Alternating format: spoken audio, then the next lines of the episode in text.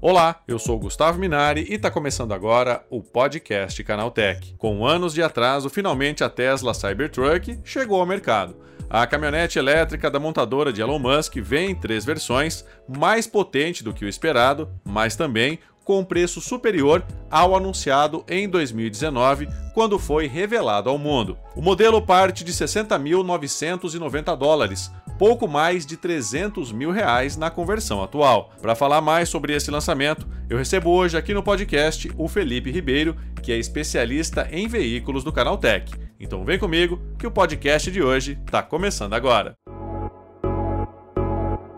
Olá, seja bem-vindo e bem-vinda ao podcast que atualiza você sobre tudo o que está rolando no incrível mundo da tecnologia. Numa apresentação online realizada na última quinta-feira, a Tesla deu todos os detalhes sobre sua caminhonete e tratou de deixar tudo muito claro ao mercado. O modelo de entrada, por exemplo, custaria, segundo a própria Tesla, algo próximo dos 35 mil dólares, aproximadamente 172 mil reais enquanto a versão topo de linha não passaria de 80 mil dólares, pouco mais de 395 mil reais. Mas no anúncio, esses valores ultrapassaram os 60 mil e 99 mil dólares, respectivamente.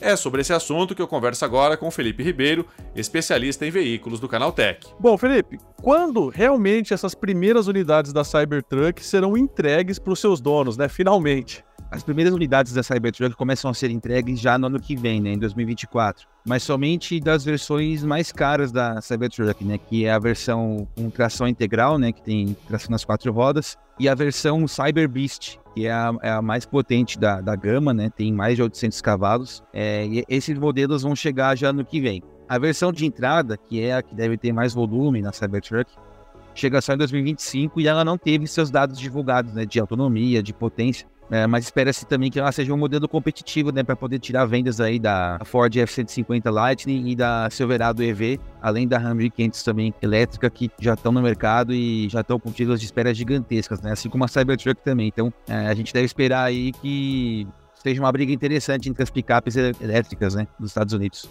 Agora, Felipe, ficou mais caro, né? É verdade, Minari. É, era previsto que, por exemplo, o modelo de entrada da Cybertruck custasse 40 mil dólares, né? Que é o preço de uma picape full size, né? Que a gente chama assim, picapes grandes nos Estados Unidos.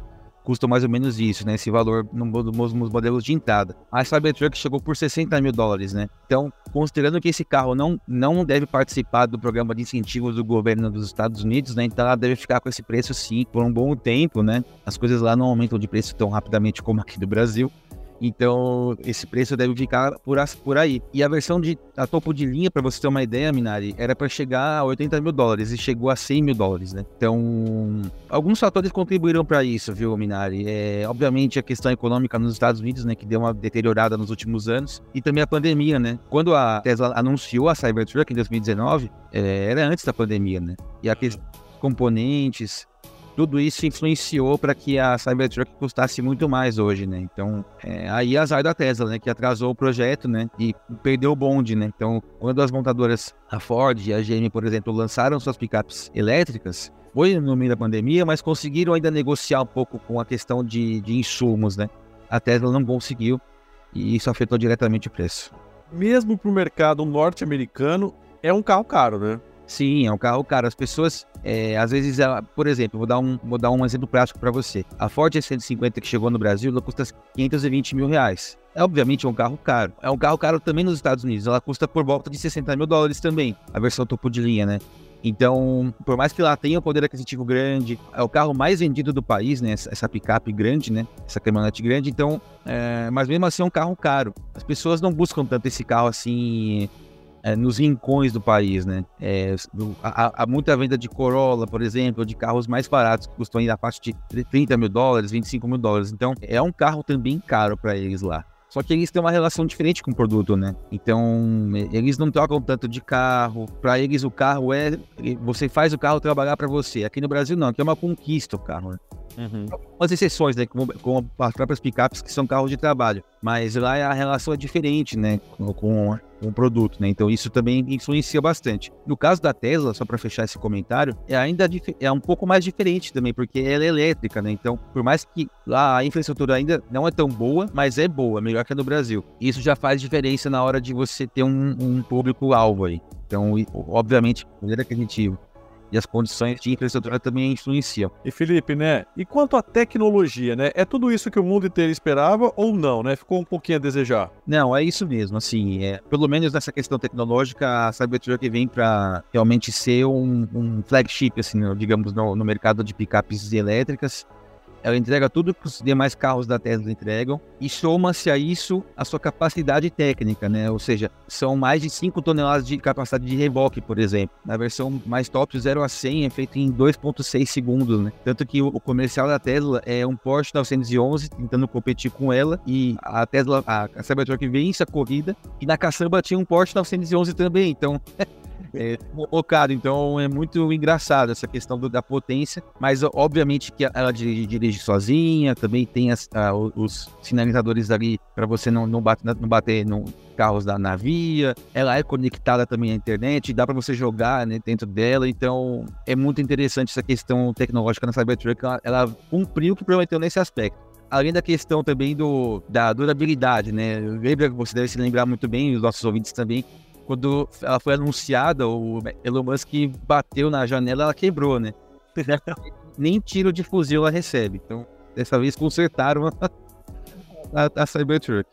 E tem uma polêmica também, né, Felipe, com relação à autonomia, né? Parece que tem uma bateria extra, né, para aumentar essa autonomia, né? Como é que funciona isso? É assim, primeiro que a Cybertruck não cumpriu algumas coisas, né? Primeiro o preço, né? E segundo a autonomia, esperava-se que nas suas versões base ela tivesse uma autonomia muito maior do que ela tem hoje. Por exemplo, nós até colocamos isso na nossa matéria do Canal Tech. A, a versão de entrada, por exemplo, vai, vai vir com 400 km de autonomia no ciclo americano. Era para vir com 500, por exemplo. Então, a, o que a Tesla fez para tentar mitigar esse problema? Ela lançou um dispositivo que você comprando é, é, e colocando na, na caçamba, né, vai ocupar um terço ali da caçamba, você agrega mais 200 km. Então, a autonomia base da modelo topo de linha, por exemplo, que é de 515 km de autonomia, vai para 715, 720.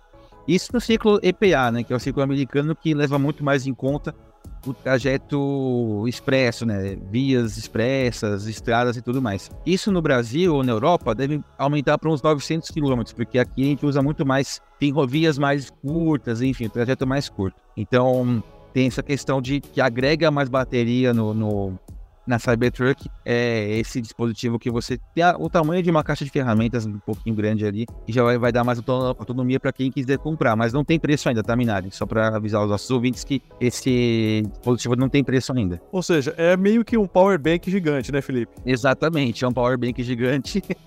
e inclusive você pode, a, a, enfim, a, a, Tesla Cybertruck não deixa de ser um gadget também, né? Então, né, você pode carregar um outro carro da Tesla, por exemplo, com essa bateria extra. Você consegue transferir o que você tiver de autonomia para outro carro e, enfim, e carregar seus dispositivos, né? Vale lembrar que a Cybertruck tem um monte de carregadores por indução, entrada USB-C, enfim. É um power bank com rodas, né, digamos assim.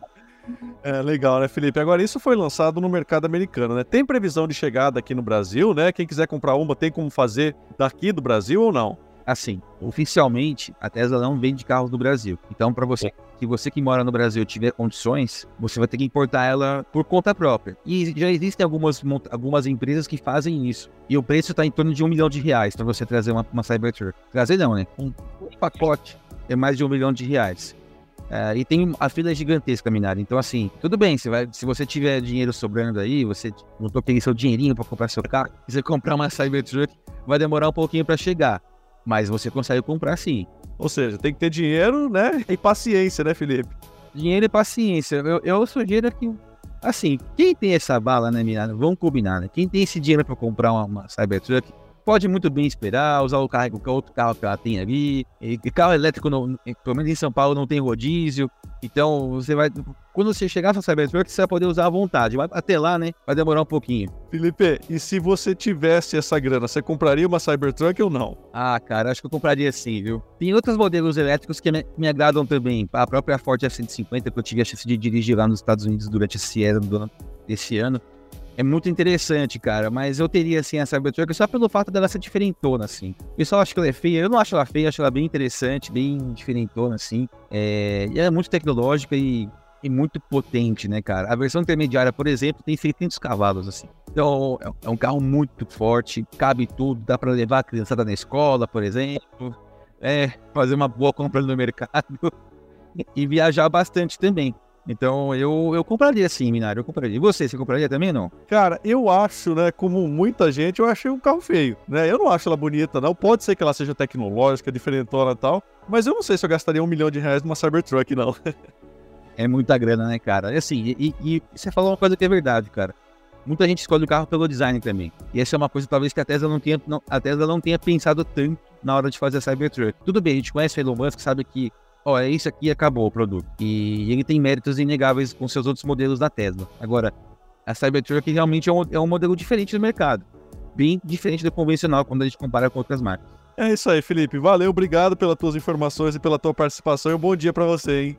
Eu que agradeço e contem comigo para falar aí de carros com vocês. Tá aí, esse foi o Felipe Ribeiro falando sobre o lançamento da picape Cybertruck da Tesla.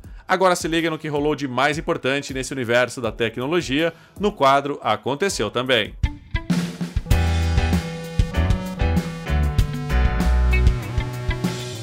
Chegou a hora de ficar antenado nos principais assuntos do dia para quem curte inovação e tecnologia. A versão estável do WhatsApp para iPhone foi atualizada com a liberação do envio de vídeos e fotos na qualidade original, sem a compactação ou redução de tamanho. Anteriormente, só era possível enviar arquivos de mídia pelo aplicativo com a compressão padrão SD ou em HD. Ao permitir o envio das mídias na qualidade original, o mensageiro oferece que profissionais que trabalham com fotografias ou vídeo possam usar o aplicativo para realizar a transferência de materiais sem perder a resolução.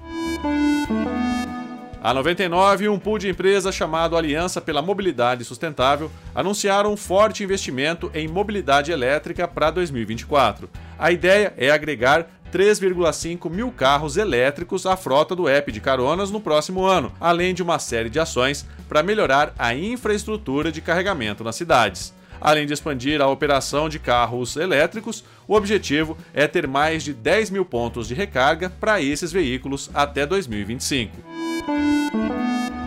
Uma publicação de Taiwan afirma que a Microsoft vai lançar o Windows 12 em junho de 2024. O jornal Commercial Times sugere que o novo sistema operacional vai abrir portas para uma nova série de PCs equipados com IA e diz que vários empresários do setor de tecnologia estão animados com as oportunidades de negócio que o sistema operacional vai proporcionar.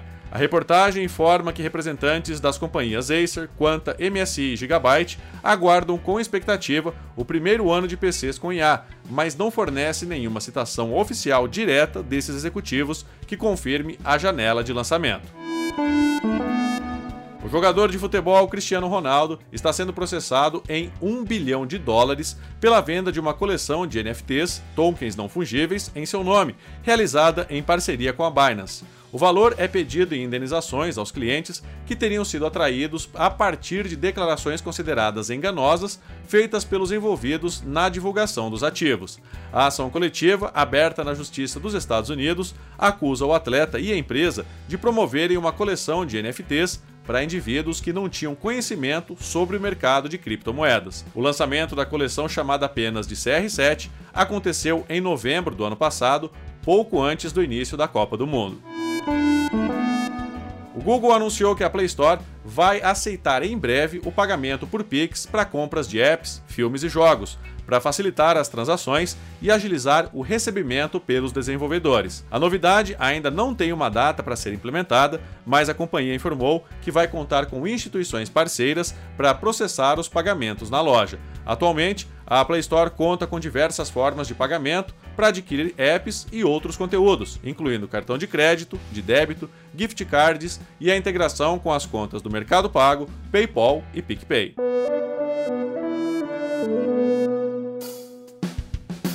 Tá aí, com essas notícias, o nosso podcast Canaltech de hoje vai chegando ao fim. Lembre-se de seguir a gente e deixar uma avaliação no seu aplicativo de podcast preferido. É sempre bom lembrar que os dias de publicação do programa são de terça a sábado, com um episódio novo às 7 da manhã, para acompanhar o seu café. Lembrando que aos domingos tem também o Vale Play, o podcast de entretenimento do Canaltech. Esse episódio foi roteirizado e apresentado por mim, Gustavo Minari, e a edição foi da Natália Improta. O programa também contou com reportagens de Guilherme Haas e Felipe De Martini. A revisão de áudio é do Wallace Moté, com trilha sonora de Guilherme Zomer. E a capa desse programa foi feita pelo Eric Teixeira. Agora nosso podcast vai ficando por aqui. A gente volta amanhã com mais notícias do universo da tecnologia para você começar bem o seu dia. Até lá, tchau, tchau.